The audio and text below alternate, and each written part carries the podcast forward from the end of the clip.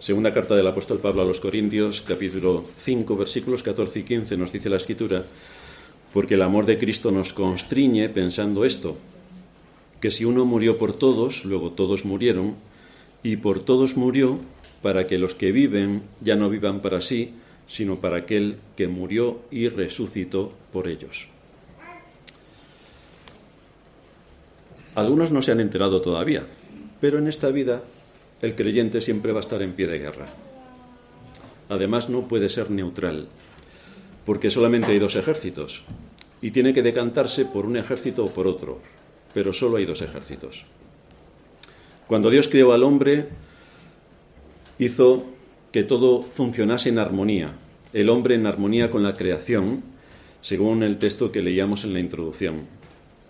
El hombre en ese momento, antes de la caída, no tenía que estar luchando contra los deseos de su corazón. Tampoco tenía que estar luchando contra su prójimo. Tampoco tenía que estar luchando contra su Dios. No tenía que luchar contra ninguno de estos aspectos que en nuestros días y desde la caída forman parte inseparable de nuestra existencia. Esto, es lo que supuso la entrada del pecado en el mundo, una declaración de guerra. Y desde entonces todos aquellos que han sido llamados a la salvación los que no han sido llamados no tienen ningún problema porque están en manos de su enemigo y están esclavos tan a gusto en medio de, las actividades de su enemigo. Pero los que hemos sido llamados a la salvación estamos completamente y continuamente afectados por la guerra que no podemos evitar en ninguno de nuestros días y en ninguno de los asuntos que toquemos.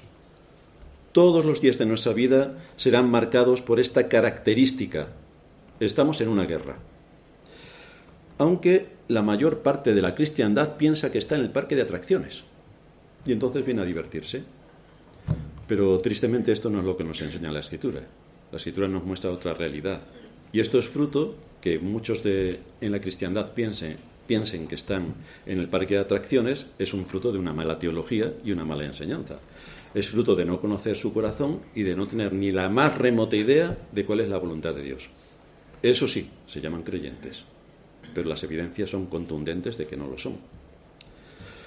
Si nos damos cuenta de la realidad a la que nos expone la escritura y si nos miramos a nosotros mismos al espejo, podemos ver que todos los días tenemos una batalla.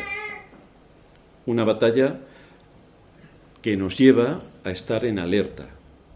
Y la única pregunta que tenemos que hacernos es ¿en qué ejército milito? ¿Bajo qué bandera sirvo? ¿A qué Señor me dispongo a defender? Esta guerra, desde luego, no se puede evitar. No se puede evitar. No puedes ponerte en el bando de los pacifistas porque aquí los cuentos no sirven.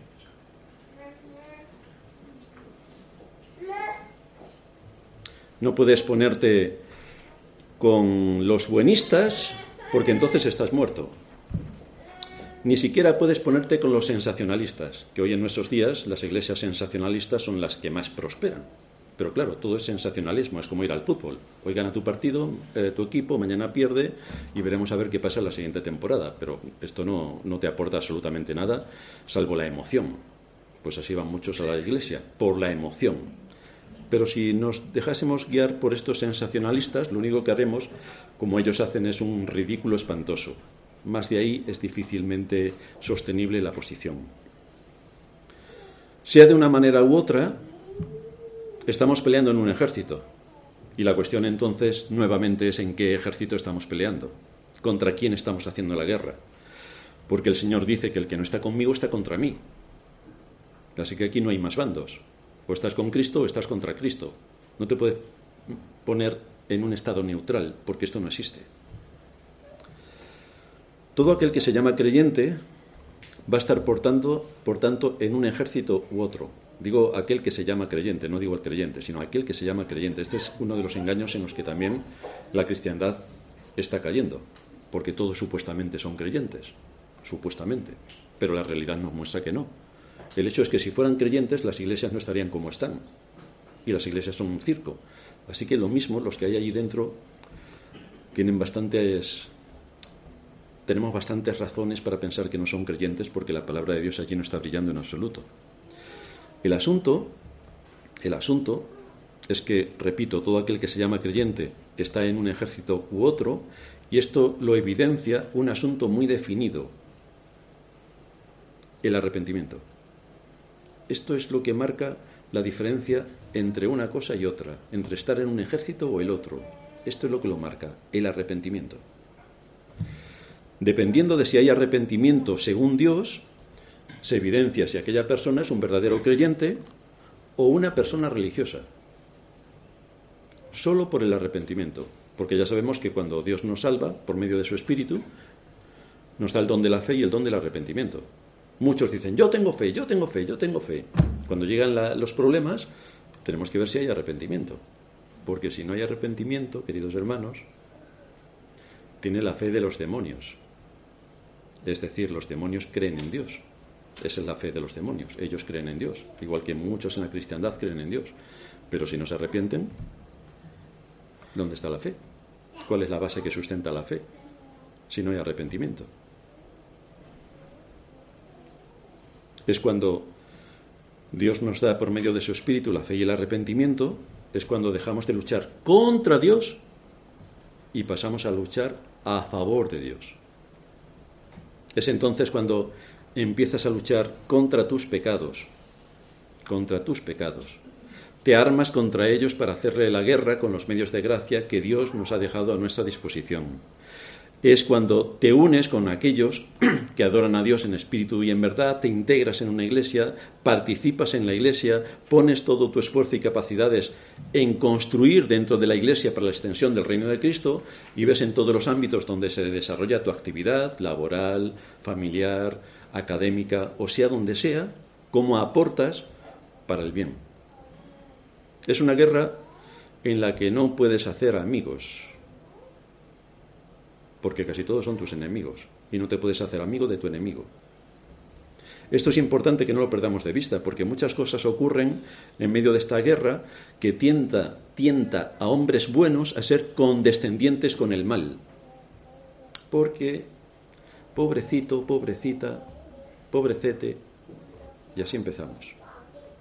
Pero en esta guerra no puedes buscar la paz con las emociones, no puedes buscar la paz con las emociones porque entonces estás vendido. Debes descubrir a tus enemigos, debes apuntar con tus armas a los enemigos y debes ejecutar a los, a los enemigos antes que ellos te dominen, porque ese es el plan diabólico. El arrepentimiento, por tanto, es un don que Dios concede por pura gracia, juntamente con la fe, para que podamos escapar de la condenación. Es así el medio en el que estamos nos da el don del arrepentimiento y el don de la fe para que podamos escapar de la condenación. Pero los dos van juntos, los dos van juntos. Su distintivo es la convicción de pecado, que te lleva a identificar tu pecado concreto, a confesar tu pecado concreto, a arrepentirte de tu pecado concreto, a restituir el agravio si ha sido hecho públicamente y a ponerte en sintonía con Dios, con cosas concretas. En la cristiandad, la evidencia de este don del arrepentimiento, en la cristiandad digo, la evidencia de este don del arrepentimiento es sumamente escasa, sumamente escasa. Todos son cristianos, pero cuando hay que arrepentirse, aquí estamos hablando de otra cosa. Lo hemos visto en nuestro entorno con bastante precisión últimamente. Cuando hay una corrección para identificar el pecado preciso y corregirlo, entonces se ataca sin piedad al mensajero de forma escarnizada para impedirle que trate con un pecado en particular. Y a la vez se desvía la atención hacia otros asuntos o se justifica el propio pecado, lo cual lo único que hace es mostrarnos una señal evidente de que es la justicia propia y no la de Cristo la que ha tomado la primera posición y este tipo de personas hacen cualquier cosa, cualquier cosa menos arrepentirse. Eso sí, son cristianos. Pero las evidencias de un cristiano se demuestran en el arrepentimiento. Pero el arrepentimiento no está. Es el orgullo y la soberbia la que prevalecen. Y el arrepentimiento es el gran ausente. Pero esto es una conducta de impíos. Pues sí, Pues sí. Lo cual nos lleva a afirmar, de nuevo, que sin arrepentimiento no hay perdón y sin perdón no hay salvación. Es así como funciona. Sin arrepentimiento no hay perdón y sin perdón no hay salvación.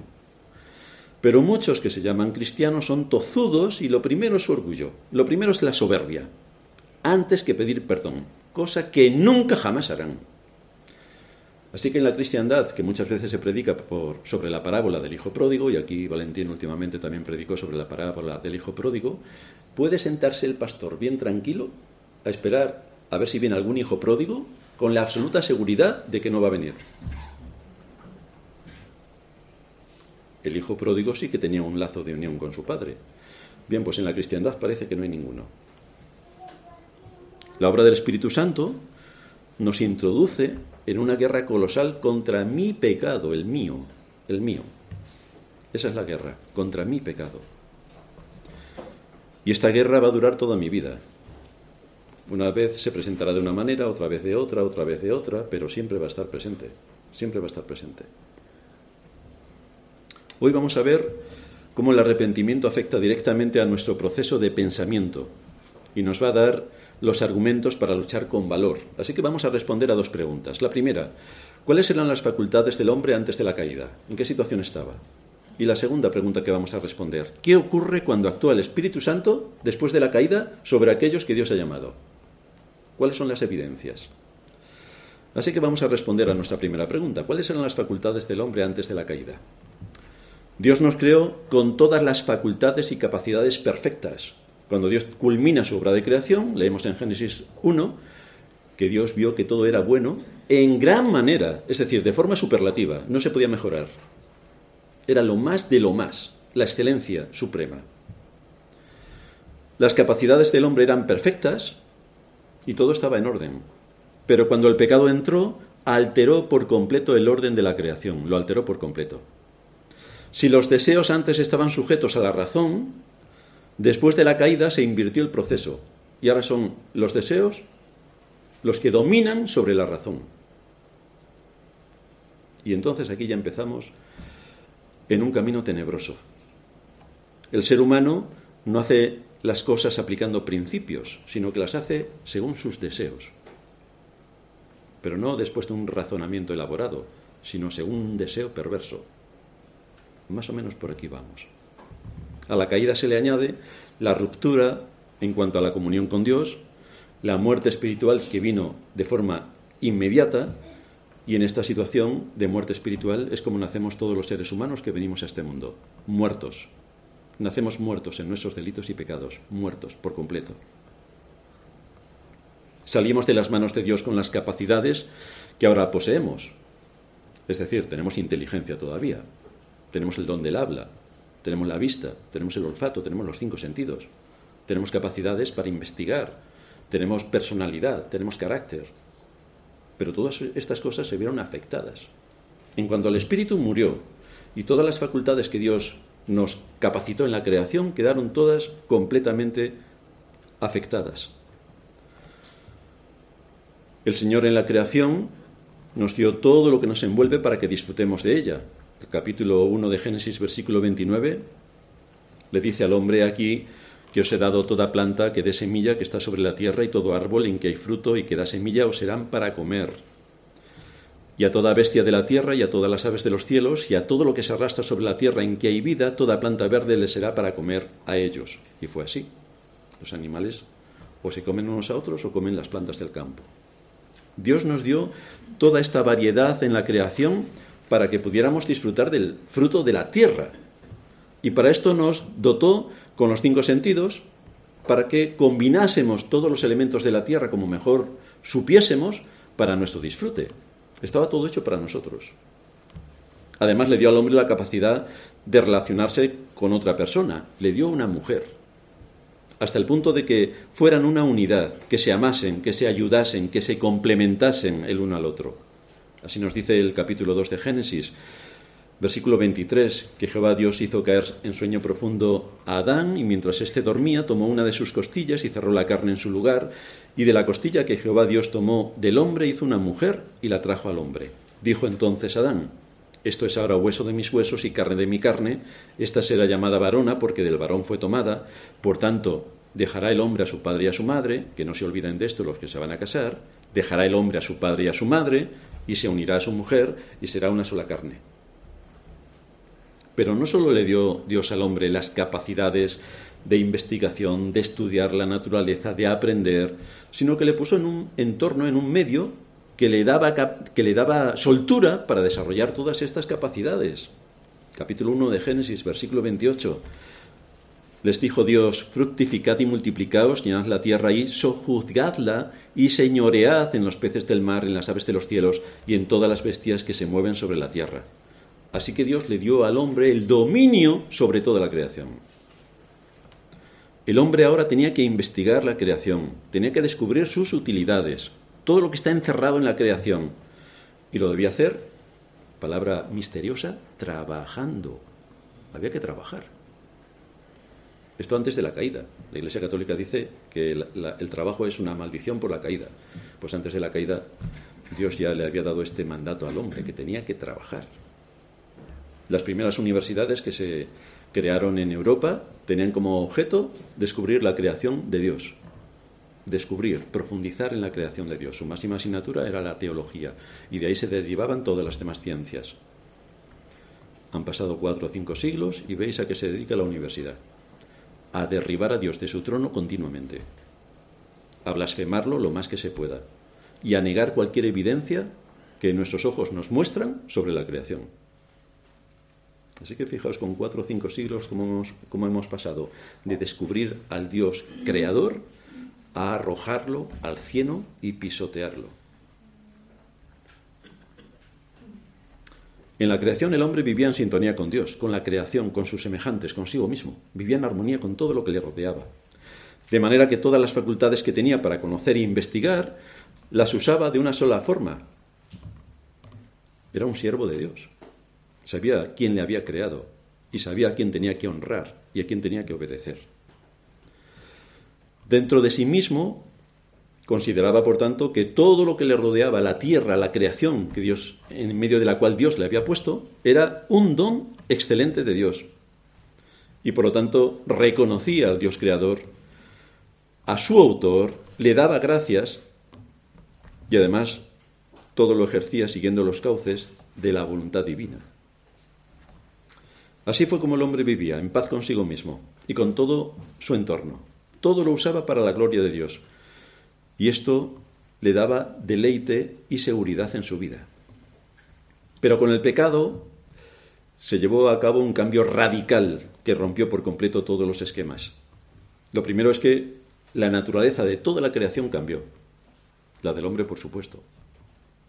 Ahora el hombre empezaba a someterse al espacio temporal. Ahora el hombre iba a adquirir enfermedades, iba a envejecer y se iba a morir. Esto es en cuanto a su naturaleza física. Su naturaleza espiritual, como ya hemos dicho, murió en el mismo instante en que desobedeció. Pero su naturaleza física se vio afectada por todo esto. Un cambio genético completo. Cuando entró el pecado, por supuesto que Dios fue puesto fuera y el propio hombre ocupó el lugar de Dios. No hay más Dios que yo. Esto es lo que dice el hombre a lo largo de todos los siglos.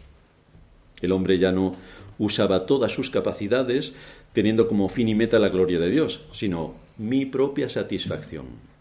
Yo. Yo. No sé si os suena el yo, a mí mucho. Yo.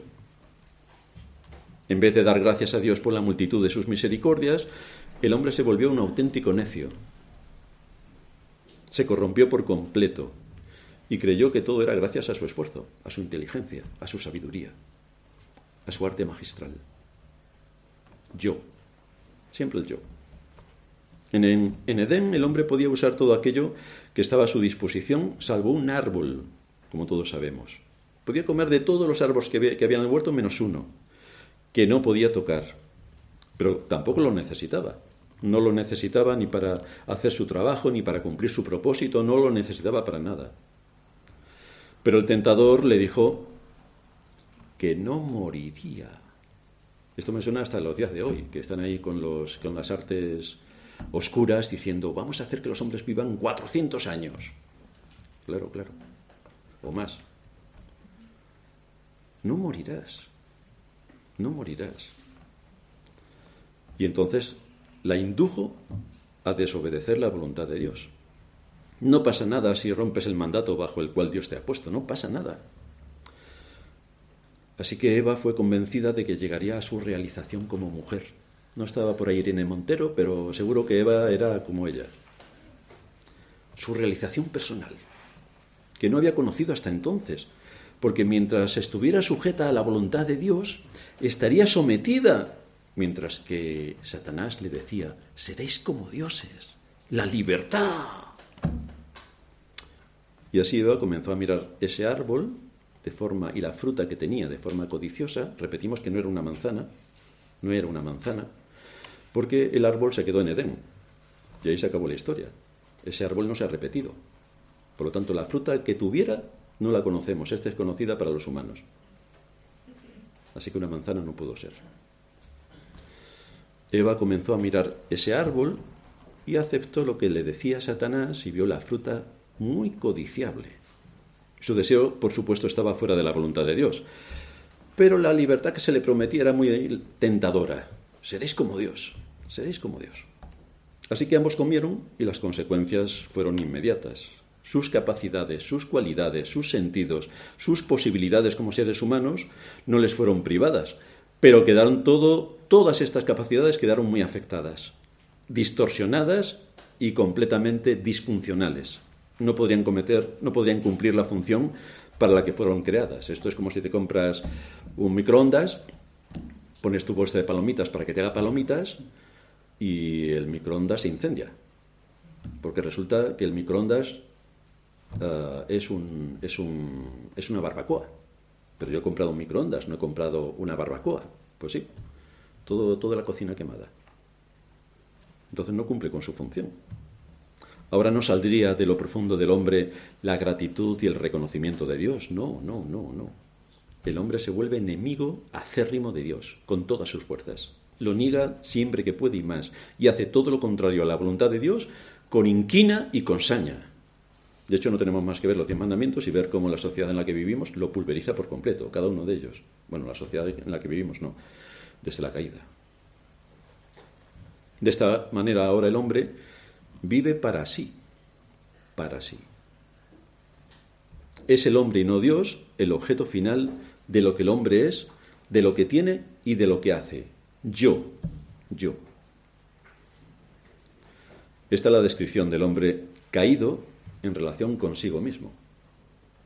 De manera que antes de la caída lo que estaba de fondo en la actividad humana era todas las cosas que se hacen es para honrar a Dios, nuestro Creador, es para darle la gloria y la alabanza por todo lo que nos ha dejado en la creación y cómo nos ha creado a nosotros mismos y todas las capacidades que nos ha dado. Todo redunda en la gloria de Dios. Y después de la caída, todo redunda en mi gloria, dice el ser humano. Todo es mío. Soy yo. Es sobre mí. Todo aquello que Dios le dio al hombre y con lo que le capacitó, ahora, ahora es usado para su propio beneficio, para su propio interés. Esto lo vemos en los niños. Solemos decir, ay, qué mono es este niño. Pues efectivamente es un mono, en el sentido no biológico, sino su proceso de pensamiento. Son sumamente egoístas, sumamente egoístas. Son muy simpáticos y nos agrada ver a los niños, claro. Nos gusta tener niños. Queremos tener muchos más niños en la iglesia, así que un ánimo para los padres. Pero los niños nacen con una naturaleza caída, como los mayores, claro, porque venimos siendo niños. Y su naturaleza caída les lleva a ser egoístas. Si esto no se corrige, si sus padres, como ayer veíamos a alguna hermana que cuando los niños empezaban a interrumpir les decía, siéntate ahí, no, no interrumpas a los mayores, y los padres no les educan, pues entonces el niño todavía adquiere más soberbia y orgullo hasta que son los padres quienes obedecen a los niños, no los niños a los padres. Pero es así como venimos a este mundo. Lo vemos en los adultos que presumen de sus cualidades, de su intelecto, de sus posesiones, como si fuera algo suyo y se dan a sí mismos la gloria. Esto puede mostrarse de una forma escandalosa en personas que poseen por encima de otras, que, que, pasan por encima de otras sin escrúpulos para llegar a sus propias metas profesionales o económicas, los que buscan ganancias deshonestas aprovechándose de otros, los que para su interés no miran para otro lado sino para sí mismos y están dominados por la avaricia. Otros persiguen su propio interés actuando en contra del orden establecido por Dios, tanto en el hogar como en la iglesia, como en el Estado. Pero también se ve esta misma marca del hombre caído en los que practican la filantropía. Bueno, tenemos aquí a muchos filántropos en nuestra época, que todos se dedican a lo mismo. ¿Cómo voy a matar a más seres humanos? Esto es filantropía, queridos hermanos. ¿Ves cómo te puedes morir sin que te enteres? lo que hoy se da, e-, ejercer dominio sobre otros y someterlos, o los que ayudan a otros hombres tomando sus bienes y dándolos y repartiéndolos, dando su tiempo y esfuerzo y trabajo, todos los que están en muchas misiones por África, misiones religiosas o de, o de otra índole. Pero fijaos que todo esto no lo hacen para la gloria de Dios, no lo hacen para obedecer la voluntad y los mandatos de Dios, sino lo hacen para sí mismos. Dios no está presente. Están ellos mismos, que hacen grandes obras. El fin de este tipo de personas, aunque hacen cosas buenas, aunque ellos hacen cosas buenas, el fin no es Dios, no es Dios, sino ellos mismos. No traen gloria a Dios en lo que hacen. No lo hacen en sumisión a su voluntad, sino para satisfacerse personalmente. De ahí que la escritura considera, de ahí que la escritura condena tajantemente la justicia propia, lo que yo puedo aportar, mi justicia, lo que yo he hecho, aquí está. Pero esto la escritura lo condena. Este tipo de gente que es honrada, que se preocupa de sus semejantes, que hace las cosas con un buen espíritu, que tiene buen corazón según nuestro entendimiento humano, son desechados por Dios. Porque todas sus motivaciones no tienen en cuenta a Dios, no está Dios al final de sus motivaciones. No lo hacen por la causa de Dios. La escritura no mira cuánto ha gastado esa persona para dar de comer a los pobres, sino que mira si lo que hizo lo hizo para la gloria de Dios. Y solo aquel que es hijo de Dios puede tener un corazón entregado de esta manera para servir a Dios. Solo es aceptado por Dios aquel sacrificio que se presenta en el nombre y por los méritos de Cristo, nuestro mediador. El resto de sacrificios no sirven para nada. Es decir, sí sirven para algo. Sirven para mayor condena, porque todo lo que se está haciendo va en contra de la ley. Nadie puede acercarse a Dios ni presentar ninguna obra de justicia si no es a través de Cristo. Es así como Dios acepta las obras de justicia. Por tanto, por mucho que una persona dé todo lo que tiene para los pobres, jamás alcanzará la vida eterna, jamás, jamás. Y esto es así porque Dios solo acepta el sacrificio de Cristo para tomar como hijo a aquel que por la fe se beneficia de la muerte de Cristo, no aquel que hace muchas buenas obras. De hecho, la Escritura dice que somos salvos por gracia, por medio de la fe, y no por obras para que nadie se gloríe. Somos salvos por gracia, por medio de la fe.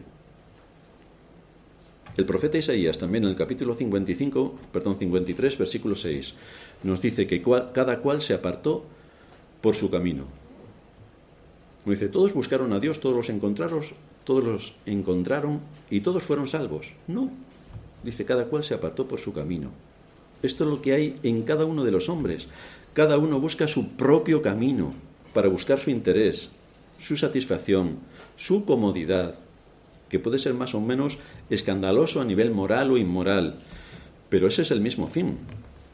Nunca es la gloria de Dios, es la satisfacción personal. De hecho, hay un texto bastante contundente que en palabras de nuestro Señor se encuentra en Mateo, Mateo 11, 23 y 24, que en palabras del mismo Señor lleva a cabo una condena extraordinaria sobre este tipo de personas. Allí nos dice el texto, y tú, Capernaum, que eres levantada hasta el cielo, hasta el Hades serás abatida, porque si en Sodoma se hubieran hecho los milagros que han sido hechos en ti, habría permanecido hasta el día de hoy.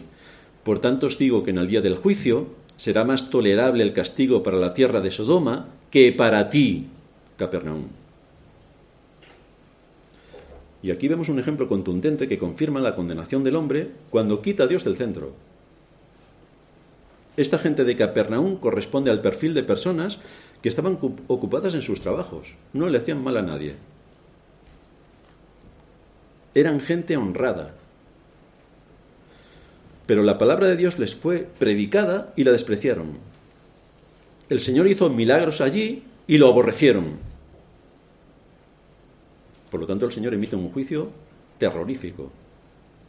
Si en Sodoma y en Gomorra se hubieran hecho los milagros que aquí se han hecho, hoy estarían en pie. Y tú, Capernaum, una ciudad honrada, tranquila, que no has querido escuchar la salvación que viene por Cristo, que no has querido escuchar la palabra predicada, tú serás mucho más condenada que Sodoma y Gomorra, que ya sabemos lo que eran Sodoma y Gomorra, ya sabemos lo que hacen los sodomitas. Pues Capernaum era peor por no escuchar la palabra. Esto nos lleva a nuestra segunda pregunta. ¿Qué ocurre cuando actúa el Espíritu Santo después de la caída? Lo que nos enseña la Escritura no es que saltamos, brincamos, hacemos cabriolas y levantamos los brazos en aspavientos como si fuéramos molinos de viento de Don Quijote. No, lo que nos enseña la Escritura, esto es lo que hacen las iglesias sensacionalistas, pero lo que nos enseña la Escritura es que el Espíritu Santo convence de pecado, convence de pecado es que esta es la obra que nos lleva al arrepentimiento, que nos convence de pecado. Y es entonces cuando a la vez que da el don de la fe, juntamente viene aparejado el don del arrepentimiento, de manera que se recupera otra vez el orden de la creación. Este hombre que ha sido salvado ya no se pone a sí mismo como el fin y el objetivo final para el cual vive y hace las cosas. Él no es el objetivo final. Ya es Cristo el objetivo final. Ya es Cristo. Esto nos muestra cómo la muerte de Cristo aplicada al pecador no solamente cambia su destino eterno por medio del perdón de sus pecados, sino que además en ese hombre se cambia el enfoque y el fin de su vida. Ya no vive para sí. Ya no vive para sí. Es importante que sepamos esto porque de la misma fuente de donde procede el perdón, procede también la renovación de nuestra mente. Ya no pensamos como pensábamos antes de ser llamados a la salvación. Ya no vemos las cosas igual que ocurren en el mundo o en, o en nuestro entorno o en nuestro corazón. Ya no lo vemos igual que antes de que el Señor nos hubiera llamado a la salvación. Ya todo se ve de manera diferente. Todo ha cambiado por completo. La vida se ve de otra manera. Las motivaciones ya tienen otro propósito. ¿Por qué y para qué y para quién hago las cosas? Las motivaciones ya tienen otro propósito.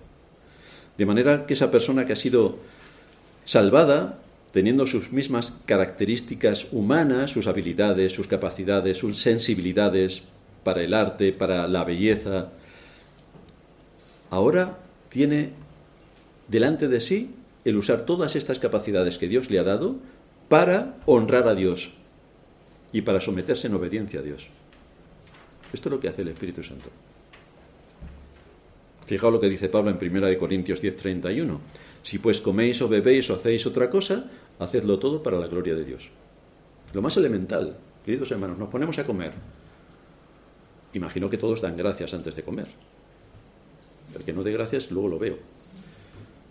Pero lo que está diciendo Pablo es, sea lo que sea que hagáis, aun las cosas más cotidianas, como es comer, que comemos varias veces al día, cuando te pongas delante de un plato de comida o de cualquier tipo de producto que sea comida, dale gracias a Dios. Glorifica a Dios, porque te está dando eso. Cuando el creyente usa lo que tiene, piensa en la misericordia de Dios y en las capacidades que Dios nos ha dado para disfrutar de todo lo que nos rodea. Cuando vemos la naturaleza, como veíamos ayer, cuando vemos todo lo que nos envuelve, nuestro espíritu rápidamente se va a darle gracias a nuestro Creador por la inmensa creación y por la belleza que a pesar de la caída todavía tiene la creación. Una belleza increíble. Este es el primer paso que cualquier verdadero creyente debe asumir para ser discípulo de Cristo, que ya no vive para sí, sino para Cristo. Ya no vive para sí. El Señor dice en Marcos 8:34, si alguno quiere venir en pos de mí, que haga lo que le parezca. Pues dice, niéguese a sí mismo, niéguese a sí mismo. Más adelante dice, el que quiere salvar su vida la perderá, y el que pierda su vida por causa de mí y del Evangelio, la salvará. Así que aquí nos está dando unas definiciones bastante exactas, exactas de cuál debe ser la motivación en nuestra vida y el propósito. No es perder la vida por una buena causa. Bueno, se fue a defender a los esquimales y el avión se estrelló. Una buena causa. Perdió la vida por una buena causa. Eso no vale para nada delante de Dios. No es perder la vida entregándola por los demás. Salvó a alguien del pantano o del mar, pero él se ahogó. ¡Qué gran hombre! Seguro que va al cielo, pensarán los humanos, pero donde vas al infierno si no has sido llamado a la salvación. Esta es la diferencia entre la filantropía y el cristianismo, porque el cristianismo nos habla de perder la vida por causa de Cristo, perder la vida por causa de Cristo, por causa de Cristo. Aquellos que se creen buenos, aquellos que se consideran que tienen un buen carácter, aquellos que ayudan a otros sin la base y la mediación del sacrificio de Cristo, realmente están añadiendo condenación sobre sí mismos. Porque al que obra sin que Cristo le justifique, su obra no se le suma, se le resta, dice Pablo. Así que adquieren una mayor condenación. Por otra parte, este perder la vida no es perder las características que se tienen como persona, ni las capacidades que tenemos como seres humanos, sino que es para que no la uses para ti, para que no uses tus capacidades solo para ti. Aquí tuvimos un joven hace unos años, que tengo ahí algunos cientos de sermones que necesitan ser pasados a formato digital. ¿En qué puedo ayudar a la iglesia? ¿En qué puedo ayudar? Digo, pues mira, toma estos sermones y me ayudas. La respuesta fue, ¿cómo se llaman los que van a hacer eh, prácticas? ¿Tú crees que soy un becario tuyo? Digo, vaya, menos mal que quería ayudar a la iglesia. Una buena disposición. O sea, yo quiero ayudar, quiero saber cómo, y cuando le doy trabajo, dice que si va a ser un becario mío, o sea que no. Pues ese es un buen ejemplo para que veamos cuál es la motivación que hay en el interior.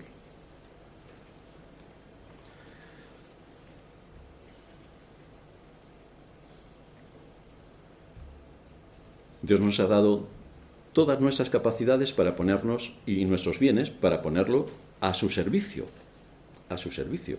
Y a su servicio hay muchos ámbitos donde esto ocurre. Lo primero es en nuestra familia, lo primero. El padre como padre, la madre como madre, los hijos como hijos, el entorno familiar, cómo tiene que ser, cómo tiene que estar en orden y que todos podamos construir y edificar. Luego viene la iglesia, cómo todo tiene que estar en orden y que todos podamos construir y edificar. Luego viene la sociedad en la que vivimos. El Señor en Juan 23 nos dice algunas cosas interesantes también. Juan, perdón, Juan 12, 24 al 26. De cierto os digo que si el grano de trigo no cae en la tierra y muere, queda solo. Pero si muere lleva mucho fruto. Aquí viene, el que ama la vida, otra vez lo dice el Señor, la perderá y el que aborrece su vida en este mundo por vida para vida eterna la guardará. Si alguno me sirve, sígame, y donde yo estuviere allí también estará mi servidor. Si alguno me sirviere, mi Padre le honrará. ¿Y qué quiere decir el Señor aquí? Que dejemos todo lo que estamos haciendo, si estamos estudiando una carrera la dejamos, si estamos atendiendo a nuestra familia le decimos a nuestra mujer, oye, que me voy a las misiones, adiós, ahí te quedas, o la mujer mejor al marido, que así gana más, ahí te quedas con los niños, yo me voy, o de qué está hablando el Señor cuando dice todo esto. Aborrecer la vida no significa que tienes que dejar todo lo que estás haciendo e irte a las misiones. Porque las madres, menuda misión que tienen en su casa para, para, enseñarles el Evangelio a sus hijos y que el Señor tenga misericordia de ellos y los salve. Menuda misión tienen. Así que no tienen que estar pensando en África, sino que tienen que estar pensando en su hogar. Ahí está el principal punto de misión. Aborrecer la vida no significa que tienes que descuidar tampoco tu vida o maltratar tu vida, hacer como hacen muchos católicos que cogen en Semana Santa sobre todo, luego el resto del año ya no se acuerdan. Pero en Semana Santa cogen unos látigos y se flagelan, eh, empiezan a chorrear sangre y bueno, esto es fantástico, porque así los médicos tienen trabajo. Tampoco es despreciar tu vida y, y entregarte a cualquier cosa por una causa noble, no, sino que ahora ya no vives como antes, pensando solo en ti, aborrecer tu vida en este sentido, en este contexto, es que ya no vas a pensar en ti, no tienes que pensar en ti, Tienes que pensar cómo puedes servir mejor a Dios en el contexto donde Dios te ha puesto. ¿Cuál es la voluntad de Dios? Que está reflejada en las Escrituras. Y cuando se abren las Escrituras en el Día del Señor, aprendemos muchas cosas. Y cuando cogemos libros de buenos autores del pasado, maestros que nos enseñan, aprendemos muchas cosas. Cuando meditamos en el sermón, que es algo que deberíamos hacer durante la semana, aprendemos muchas cosas. Todo esto lo hacemos para agradar a Dios. Todo esto lo hacemos para saber cuál es su voluntad. Todo esto lo hacemos para buscar cómo servirle. Y todo esto nos debe llevar a mostrar nuestra gratitud ante Dios por todo lo que nos da, por todo lo que nos permite. Cómo tenemos que reconocer lo que nos llega a través de su mano bondadosa y darle gracias por todo lo que recibimos de Él. Esto es darnos cuenta de que fuimos creados no para vivir para nosotros, sino para Dios. Para Dios. El que ama su vida la perderá y el que la aborrece en este mundo, para vida eterna, la ganará. Esto no es el deber de algunos cristianos si quieren hacerlo y otros, pues si no quieren hacerlo no pasa nada. No, esto es para todos. Y además es una llamada al arrepentimiento. ¿Cómo está nuestra situación con Dios? ¿En qué ejército estamos combatiendo? ¿Cuáles son los pecados que estamos tratando? Cuando el pastor, viene y me exhorta por algo, saco la pistola y le disparo, lo fusilo mañana a las 6 de la mañana al amanecer, o tomo con atención la exhortación y actúo en consecuencia. O cuando algún hermano me exhorta, entonces ataco al hermano, a la hermana que me ha exhortado, o medito bastante en lo que está ocurriendo y me considero a mí mismo a ver qué es lo que está pasando. ¿Qué aplicaciones podemos sacar de todo esto? La evidencia esencial del arrepentimiento implica conocer quiénes somos. ¿Quién, ¿Quién, eres? ¿Quién soy? Cuando me pongo delante del espejo, y hablo del espejo figurado para que el espejo sea la escritura, cuando me pongo delante de la escritura, que es mi espejo, ¿quién soy yo delante de la escritura? ¿Qué cosas de las que me enseña la escritura yo estoy andando de una manera desordenada o en otro camino distinto al que la escritura me está marcando? ¿Cómo nos ha afectado la caída en mi caso particular? Porque cada uno de nosotros tiene unas particularidades por el entorno en el que ha vivido, por su personalidad, por su carácter, por diversos asuntos que confluyen que le pueden llevar a tener un pecado más pronunciado que otro. Entonces, ¿cómo estoy tratando y trabajando con ese pecado que me está, que me está azotando sin cesar? Ya que el Espíritu Santo me ha traído a la nueva vida, ¿cuáles son ahora mis motivaciones? ¿Cuáles son mis motivaciones? Cuando hago las cosas, ¿por qué las hago? ¿A quién tengo que rendir cuentas? ¿Quién es el Señor a quien sirvo? Pero esto lo tenemos que recordar continuamente. Es que no me sirvo a mí mismo. ¿A qué Señor sirvo?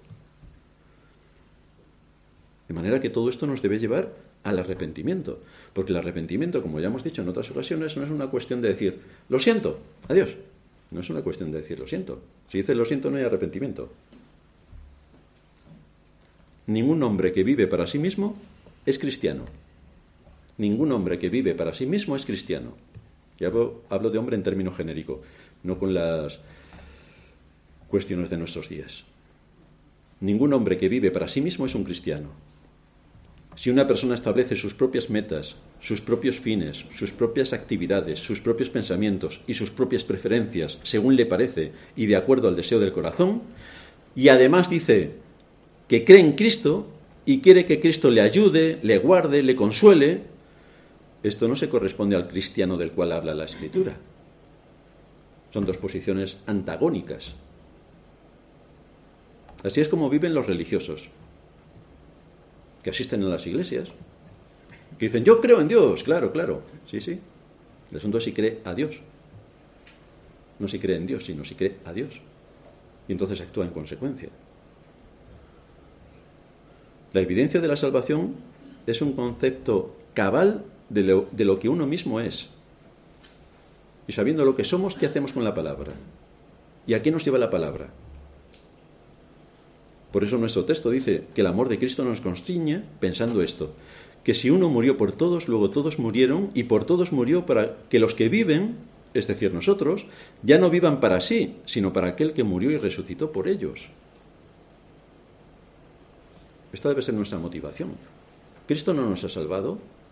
Entonces, ¿qué se espera? Que como creyentes hagamos.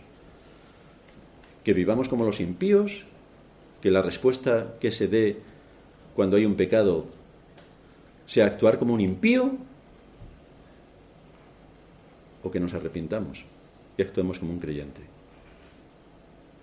Esta es la gran eficacia de la muerte de Cristo. Por eso se habla de ella en el Evangelio como poder de Dios para salvar. Poder de Dios para salvar. Porque por el Evangelio se aplican los efectos de la muerte y la resurrección de Cristo. Y esa persona que cree en Cristo, por la fe, manifiesta con su arrepentimiento que la fe que tiene es la verdadera. Así que esta es la forma de medir que tenemos para saber si alguien es creyente. No es porque diga, yo creo en Dios y tengo una fe, no, sino que cuando hay un pecado por medio, ya sea leve o grave, que es donde más se nota, si hay arrepentimiento o no. Porque si no hay arrepentimiento, queridos hermanos, aquí no estamos hablando de un creyente. Y es un arrepentimiento según Dios. Los pecados que se cometen hay que resolverlos en el contexto donde han sido cometidos. Un pecado privado se resuelve en un contexto privado. Un pecado personal que solamente lo sé yo, lo tengo que resolver en el contexto personal en el que yo estoy, solamente con Dios. Un pecado que se comete con alguno de mis hermanos, lo tengo que resolver con uno de mis hermanos. Un pecado que se comete públicamente y todo el mundo lo puede ver porque es escandaloso, pues se tiene que resolver en ese mismo contexto. La semana pasada tuvimos un ejemplo. Pues en ese mismo contexto se debe resolver. Porque solamente hay dos clases de personas. Las que viven para Cristo y las que viven para sí mismos. No hay más. La pregunta que sinceramente cada cual debe responder es ¿a cuál de estas dos clases pertenezco? Para los que pudieran ser religiosos deben recordar que se demuestra la verdadera esencia de la salvación en el arrepentimiento. No hay otra evidencia. Así que todos aquellos que tenemos a Cristo, que hemos sido llamados a la salvación, evidenciamos con el arrepentimiento sincero que pertenecemos al ejército de nuestro Dios y que luchamos contra nuestros mayores enemigos que están integrados por completo en nuestro corazón. Ahí estamos, librando la batalla, cada día, cada día. Gracias al Señor por ver cómo en esta iglesia los hermanos están presentando batalla y dan testimonio fiel a Dios de servirle con fidelidad, a pesar de nuestras caídas pero seguimos teniendo la ayuda del Espíritu, que es quien nos convence de pecado, que es quien nos levanta de nuestras caídas, que es quien nos sigue manteniendo en pie y que es por medio de quien podemos reconocer a Cristo como nuestro Salvador. Y es a través de Cristo que podemos darle gracias al Señor, nuestro Dios y Padre, de todo lo que en Cristo nos ha dado y de la obra poderosa del Espíritu Santo que nos ha sacado de la muerte y nos ha traído a la vida y por eso podemos abrir las Escrituras y entender cuál es el mensaje para nosotros. Vamos a terminar en oración. Padre nuestro que estás en los cielos, gracias te damos por mostrarnos una vez más en tu palabra estos matices que se nos dan para entender y comprender cuál es nuestro propósito en este mundo. No son nuestros logros personales o profesionales, sino que como todo debe redundar en honrarte a ti en el contexto en el cual nos has puesto. Así que te suplicamos que nos des de tu luz y de tu palabra para saber cómo debemos actuar y cómo debemos estar de comprometidos en este mundo con las circunstancias que nos envuelven. Te damos gracias por habernos dado el don de la fe y del arrepentimiento, para que en el ejercicio tanto de la fe como del arrepentimiento podamos demostrar realmente quién es nuestro Padre, a quién servimos y bajo qué reino estamos. Ayúdanos en medio de nuestras caídas para que podamos recuperar por medio del arrepentimiento nuestra comunión contigo. Es en Cristo Jesús nuestro Señor que te pedimos todo esto. Amén.